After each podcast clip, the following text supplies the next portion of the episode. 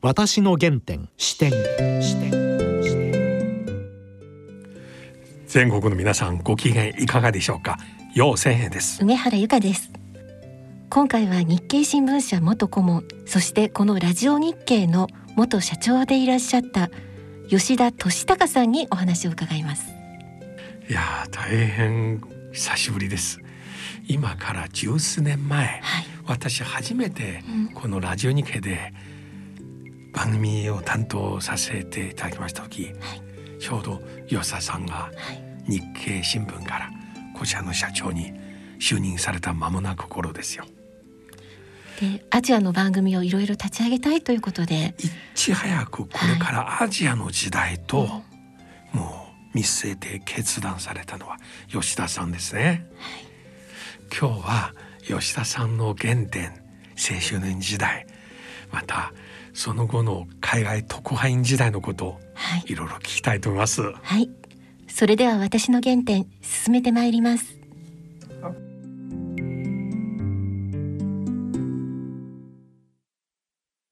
私の原点視点。視点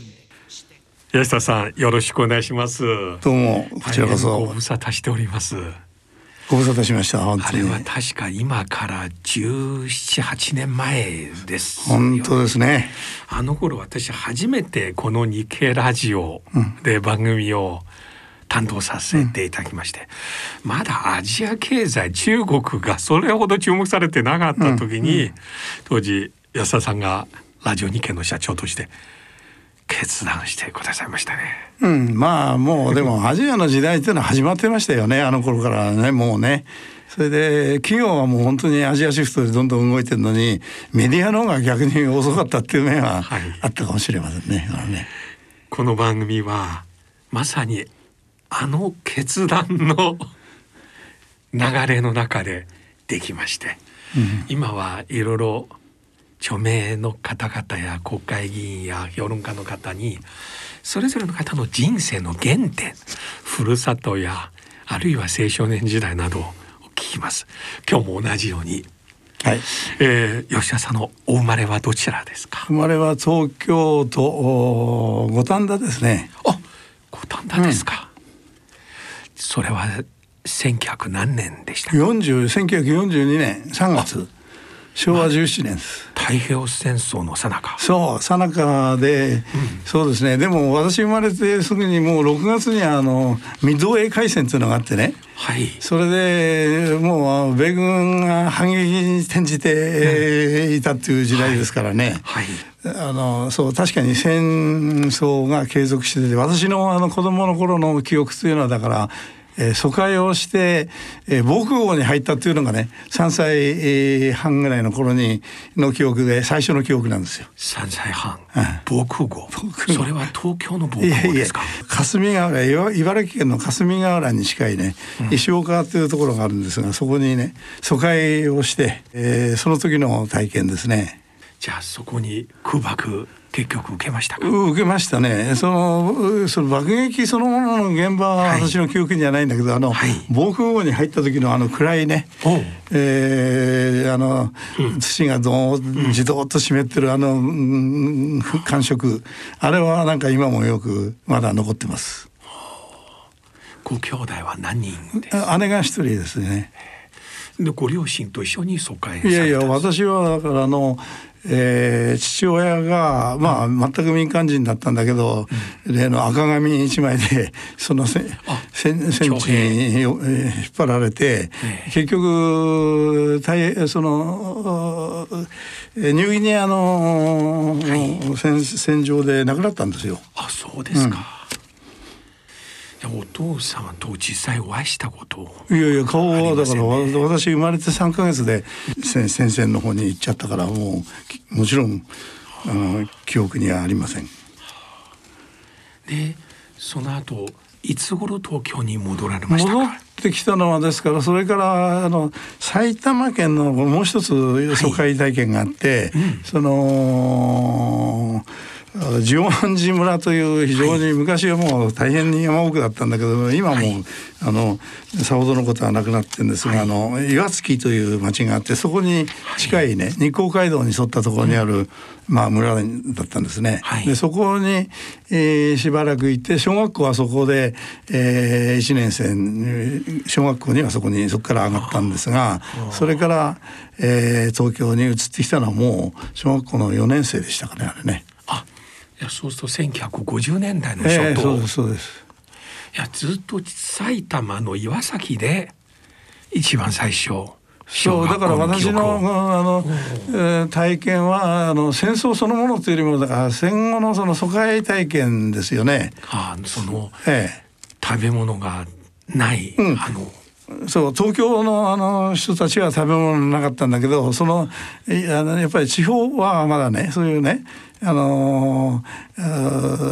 お百姓さんがあのお米作ったりしてましたからそれは大丈夫だったんですね。で自然がとにかく非常に豊かに残っててね、はい、でそれは私今思ってるその疎開体験に随分助けられたのかなと。つまりそういうそのあの地方の田舎の暮らしの良さっていうのをね、うん、その時にすごく実感するものがたくさんあったんですよね。でいや非常に具体的に言うとあの、はい、あの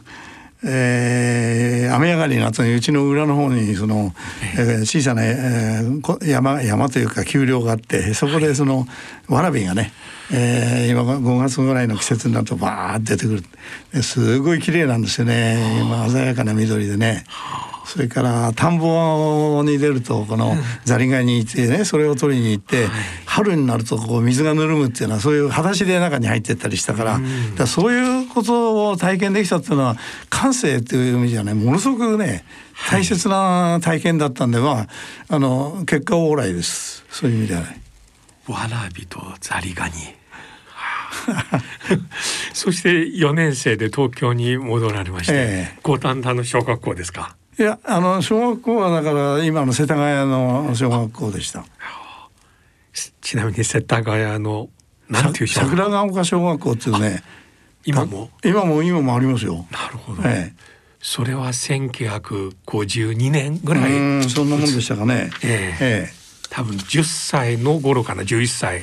ですよね。そうですね。そうですね。それで、はい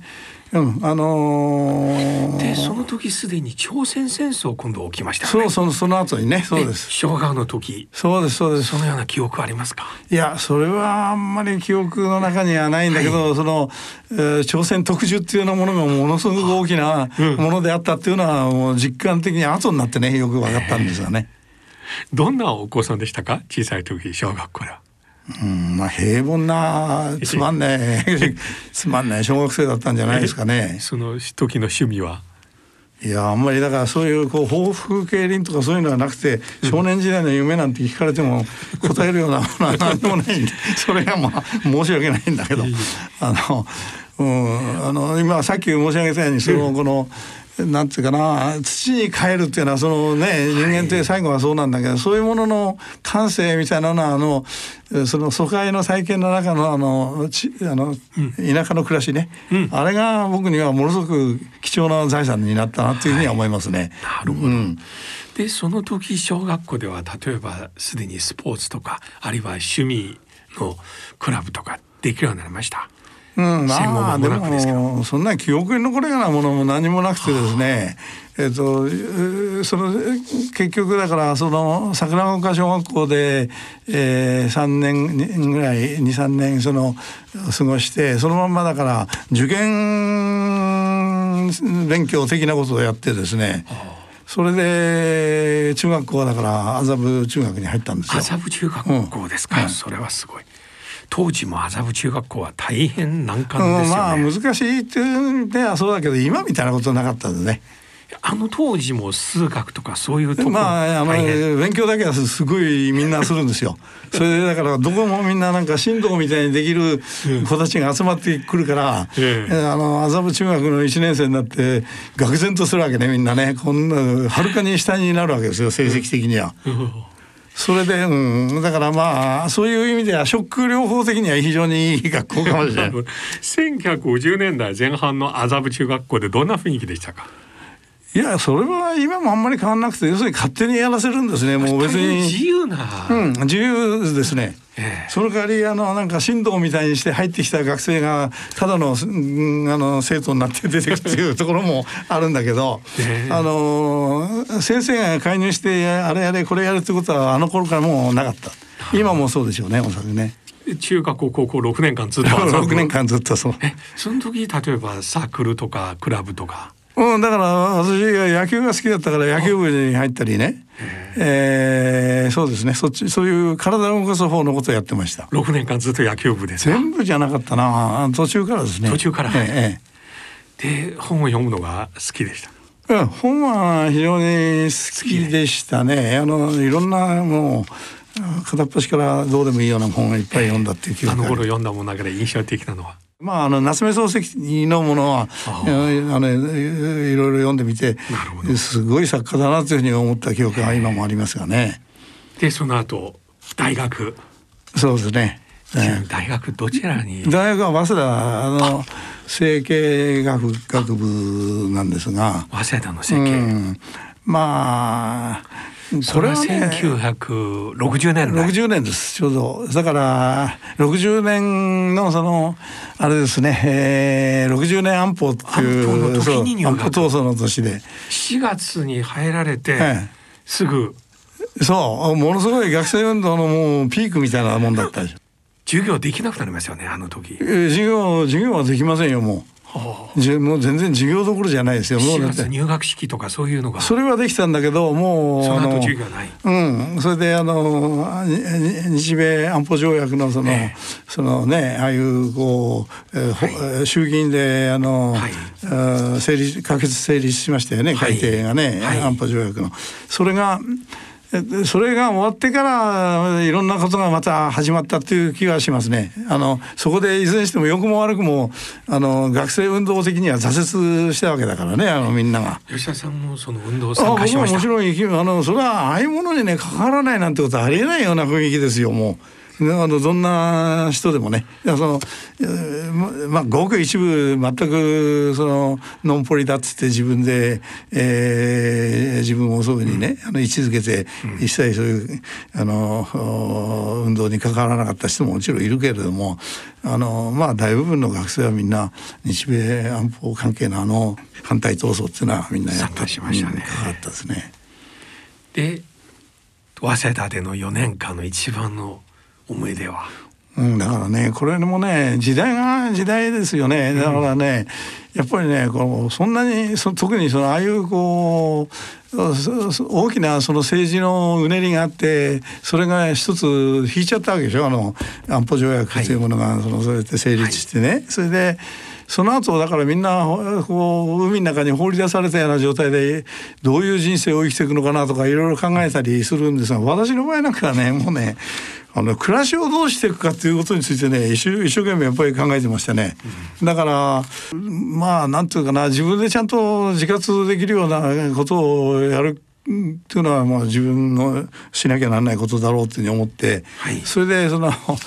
本当にくだらない話だけどそのタイピストのあのなんか、えー、職業的なあの、はい、プロフェッショナルなタイピストの資格を取ったりですね、はい、それから、えー、フランス語を勉強しましたよ。フランス語本当によく勉強した。なるほどタイピストとフランス語。この2つの資格を取ろうと。うん、そう資格とそれからもう自動車の免許とかそういうのももう言うようになったら運転手になろうかなと思ったからやりましたね。普通の自転自動車ですか、うん、普通の自動車でまあだからとりあえずね。そこから先だから第二種免許とかそういうのをやろいやいやいやそそそうに、うん、そこをやろうと思う思いつつそういうだから免許を取りに早稲田卒業してから、うんうん大型トラックになろうと。そうそう。だからいやそれだってあり得る話だからこれ。あの時代ではこれあり得る、うん、はあ。えフランス語の通訳のその資格、うん、しようと思ってくれ。だからものすごく勉強したんだよ。それ夜間学校とかフラ早稲田ではないよね。うん、あのそれは早稲田にいながら自分で勉、独学で勉強した、はあ。それでその時にその、えー、仲間を少し作ってあのセルクル反省っていうそのフランス語のサークルをね、うん、あののに参加してその十数人の人たちがそこにみんな集まってね、うん、結構だからそこのあの大学の地下室みたいなところにこもって勉強したわけ。でその仲間はね今もってねまだね集まる 集まって。えー、皆さんはその後メディアとか経済界とかそれぞれいろいろそうあちこちにバラバラに知りましたけどね。うんそうそう大学の卒業選挙は64年。64年そうです。オリンピックの年。ちょうどもう日本のこの所得倍増そうですね。64年はえっ、ー、と内閣は？64年はあれは佐藤佐藤政権だったですね。それで、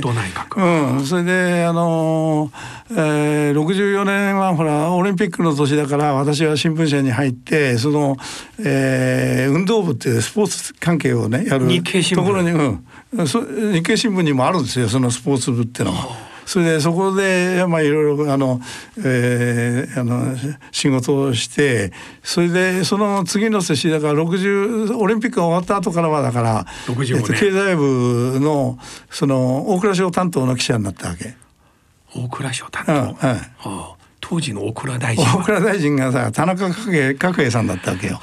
田中さん、じゃ至近距離で田中角栄さんそうそうそうそう。すごいすごかったです。やっぱりその権力が背広を着て歩いてるような感じでね。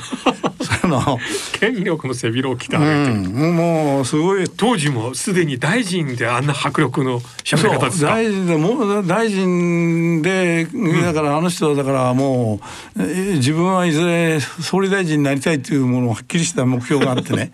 それで突っ走ってたっていうことですよね。彼と最初の会話覚えてらっしゃいますか、うん、だから覚えてます。覚えてますが、まあいろんな話はしてくれたんですがもう彼のねあのちょっとね23人で話すような機会になった時によく話すのはねその新潟の大雪の話なんですよ。新潟の雪がねいかにすごいかっていうね特に僕みたいにそのその都会的な人間にはね、そんなの君なんかには全くわからない話だっつってね そのあれはねいかにひどいもんかっていうのはねみんなね雪見酒だとか雪が綺麗でいいなってとんでもないっつってね あのねもうあれは白い悪魔なんだっつってね言ってましたよ。もう彼の一種の村自慢ですね。うん、それまあねそういうのもあってだけどあの俺はそういう世界で育ったんだよと。そうそうそうそう。普通の政治家と違う違う違う。うん。それでその漢字を履いてその選挙運動の時にその一個一個のうちをこう雪の中をね訪ねていくっていうことがいかにすごいことかっていうまあだからあの人選挙に強かったですよね。絶対的にそれそういうこと全部自分でやったから。そういう資金協力を見て彼の人間としての魅力はやっぱり、うん、魅力はね確かに非常にある人なんだけど、うん、ある日ね僕その、えー、大臣室にねちょっとぜひ聞きたい話があったもんだからね、あれ？アポイントメント取ってね、うん、えー、出かけたんですよ。その同じ記者クラブってやってるともう廊下一本向こうだからね。はい、そしてそのそしたらその秘書官が「どうぞどうぞあのそこの中に入ってお待ちください」って言って。はいそれで、はい、えー、言ったらその田中大臣いないわけね、はい、でどどうしたのかなと思ったら背広なんか置いてあったからあのトイレに行ってたんですよその中のね、はい、あの大臣室の横に別のトイレがあるんですね、うん、それでその間だからボケっとしながらその彼の机の上でこう待ってたんだけど、うん、そしたらなんかその名刺がいっぱい目に入るわけね置いてある、それ見てねすごいなと思ったのはね要するにね聞いたことないようなねその香川県のそのなんか小さなその水道修理会社のその停止とかねご停止とかね、はいはい、それからねあのあ青森県のなんたらっていうその本当にこの、えー、ゼネコンの何千分の一みたいな小さなそういう会社でしょうね、そういうのの名刺がもう散乱してる。でそれはねだから後ですごく思ったのはねやっぱりね田中さんというのはねあの金脈というのがもちろんあってその金脈というのはそうやって地下水脈的に小さく集めてたんだなっていうのがね分かり分かったんですよ。それはその当時あのライバルだっただって福田武雄さんとか大平さん。とかね、はい、ああいう人たちはやっぱりその経団連とかその日経連とか日本の一流企業のそういうとこからその政治献金でもらってたって、うん、そういうお金の集め方してたわけだけど、うん、田中角栄さんはそれはもうそんなところには目向きもせずにそのちゃんとそのお金が出るとこからものすごくやっぱりこまめに集めてた。はいでだけどそれはだけどそういうことをやるとやるやるとなるとそのやっぱりお金出す方は後で反対給付をそのよ、求めてきますよね、はい、だから田中さんが最終的にああやって金脈問題でつまずいちゃったっていうのはもうその彼のその政治の手法の中にそういうこうリスクをいっぱい最初から抱えてたんだなって今にしてよくわかるんですね。うん、この指摘とこのエピソードすごい面白い。なるほど。で大蔵省担当記者つまり国内担当何年ぐらいでしたか？うん、だから5年国内担当結局10年近くやりましたずっと霞が関ですか？霞が関、う。ん、あの要するにほぼずっと大蔵省ずっと大蔵省からあとあの建設省自治省とかね。それから、えー、運輸省。それからね財界を持ったりね外務省を持ったりしたんですね。ね。それでで大蔵省また戻ったりしたんですがそれか。ら通算結局56年やってたんですね大倉省ね。ずっとうん、ただその僕はそのあの経済記者から今あのその後あの海外関係のあの駐在記者に変わっていったんだけどその時にのそのきっかけになったのは私が外務省を担当してる時にね、うん、そのそういううある転機があったんですよ。それななぜかというとその外務省で私ほら一生懸命あの、うん、あの外国人関係のあの取材もやろうと思ったから、うん、あの大使館アメリカ大使館ですよね,、はい、ね。そこに結構足しげく通ってた。はい、そしたらその向こうの人もなんかすごくこのあんまりそういうことをやる記者がいなかったせいかね、はい、あの割と親切に非常にいろいろこうあの対応してくれてねえー、ニュースもいくつか取れたんですよねそういうね。あの、うん、この大使館席でね。はい、そうやってるうちにその大使館のその3時間やってる人が私にあなたは非常にこの熱心にその海外の取材やりたがってるみたいだけどそのアメリカスタンフォード大学にねそのその国務省が持ってる予算があってそこにそのプロフェッショナルジャーナリストをあの世界中から集めるプログラムがあってそこにねあの行くそういうことについて関心があるんだったら、えー、考えてあげるよって言ってくれてね。それでそのいや僕は非常に関心があったもんだからもちろんじゃあそのぜひそういう機会があればって言ったら、うん、一応その、えー、面接とかそういう試験があってですね、はい、で、はい、そのテストはだから受けたんですよね。はい、でもまあ指名してくださってですね。でそれで私はだからあのー、経済部の記者をそこ一旦、えー、そこでそのキャリアをストップさせてその、えー、スタンフォード大学に、行きました。はあ、うん、でその後アメリカに残りましていやいや残らないでそれはそれでだからあの、えー、その非常にいい機会で、まあ、あの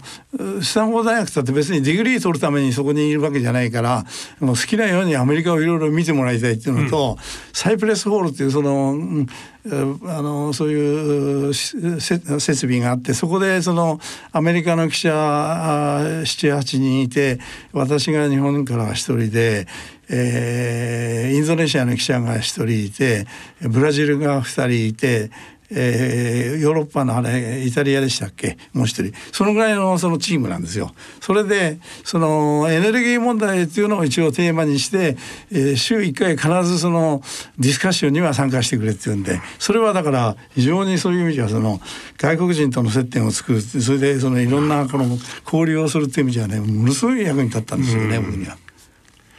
で一旦日本に戻りまして、それで一回日本に帰ってきてすぐにでももう帰ってくる時にブリュッセルの駐在えー、をもうあの内情を受けてたから、えー、しばらくいただけですぐにもう初めての海外特派員、うんうん、最初はベルギーでした。ベルギー,、ベルギーなぜベルギーかというと要するにあれあの当時もちろん今 EC ですね、はい、ヨーロッパ共同体欧州共同体っていうのがあってそれそれの取材を中心にっていうことであの派遣されフランス語も使え、うん、フランス語はだからあそういう だからそういう話にでどっかでつながってくるんだけどさっきのだからそのアメリカ大使館のとのその接点が僕がその外国に行っていろいろやろう、仕事してきたその最初のその扉を開けてくれたんだけどつくづく思うにやっぱりある種の運なんですよねこれもね。で運だけど僕自身はやっぱりその運ってねもうあの割合最近その後大学の先生なんかになったりしたが学生たちによく言うんだけど運っていうのはその結局誰でも誰にでもあるんですね。うん、でだけど問題はそのそれが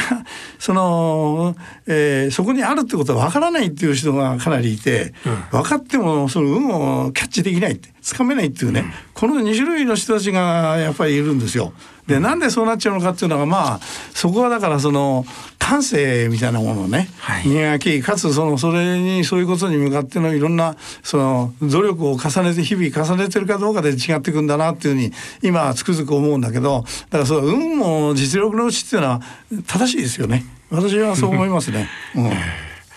ベルギーで何年ぐらい滞在されましたか？ベルギーはだから2年でそのまま日本に帰らずに、えー、パリへ行きなさいって言ってパリ特派員だった。はあ、日経新聞は当時からすでにヨーロッパでそれぞれの国の首都で支局を、うん、持ってたんです。それはでもそんなにたくさんはなかったけど、えー、ロンドンとかパリとか、ドイツはボンにあったんですよね。うん、そのぐらいそうですね。あ他はあんまりなかったな。そんなところです。でパリ支局。うん。の支局長を務めうん、まあだからついたてその、えー、あの小遣い兼務みたいなもんで全部やるわけだから自分で当時は1900えね、70年代4ベルギーにだから私赴任した74年で76年からパリ行ったんですね。それで79年まで当時フランスの大統領は？ジスカルでしたんですよ。ええ、うん、ジスカルデスタン大統領でこれはだからその後も大統領辞めた後に私そのワシントン支局長やってた時に あの彼がアメリカに来て滞在してたのを会いに行ったりしたことあるんですがね、はい、まあそういう意味ではそのあの非常に、えー、記憶に非常に鮮烈に残る大統領でしたね。当時のパリはどんな感じでしたいやだからパリはやっぱりあの頃良かったんですよね。あの頃と違うと今みんなよく言います。うん違いますね。あの頃のファイトそれから今の東京は私好きですよ。あそうですか、ええ、あの頃のファリは良かったですね。どんなところですか？うんあこっちが若かったせいもあんのかなとにかくなんかあの、うん、美味しいもの食べたかったもんだからねもうねもうすごいお金かけましたね。えセーヌ川沿いでセーヌ川沿いもあるしまあだから随分あの右岸と佐賀は違う町なんですね。うん、で右岸の方はどっちかというとこの、えー、少し気取った高級料理店風で、はい、お金はたくさん使わなきゃダメなんで、はい、左の方の左岸の方のあのレストランっていうのはまあ学生街があるんで、はい。はい、えー、あの安くて美味しいものがあるとこういうことですかね。いやこのように人生をね振り返りながら本当に先ほどおっしゃるように運というものはやはり自分のセンスと感性で掴むんですね。いや私今話しながら本当にね、うん、フランス語を選んだことトラック運転手を目指しながらね時間になりましたけどもできれば吉田さんその続きをですね今度はアメリカに特派員として派遣されましたよね、はい、レーガン時代ですよね。そうです。レーガン大統領にも直接インタビューされました。あの時代も確か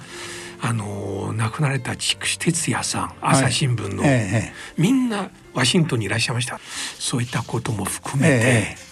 近いうちに続編を聞かせてませんか、はいはいはい今日。どうも。よろしくお願いします。ありがとうございました。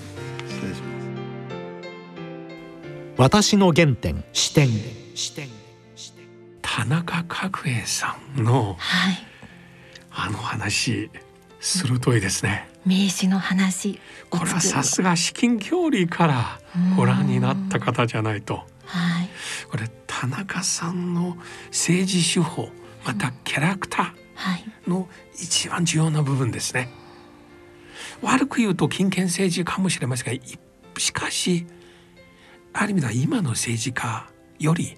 もっと底辺の草の根レベルの方々と密接の関係を持ちますね。そういう方たちが何を望んでいるかということにも耳を傾けてたということでもありますものね。えー、あと新潟の雪を自慢しながらしかし吉田さんはなるほど彼の選挙手法はあの真冬の新潟の雪の中で鍛えられたと。これ鋭いですね。この2つの話私どっかで使いたいんですね。それではそろそろお時間です。お相手は妖精と梅原由香でした。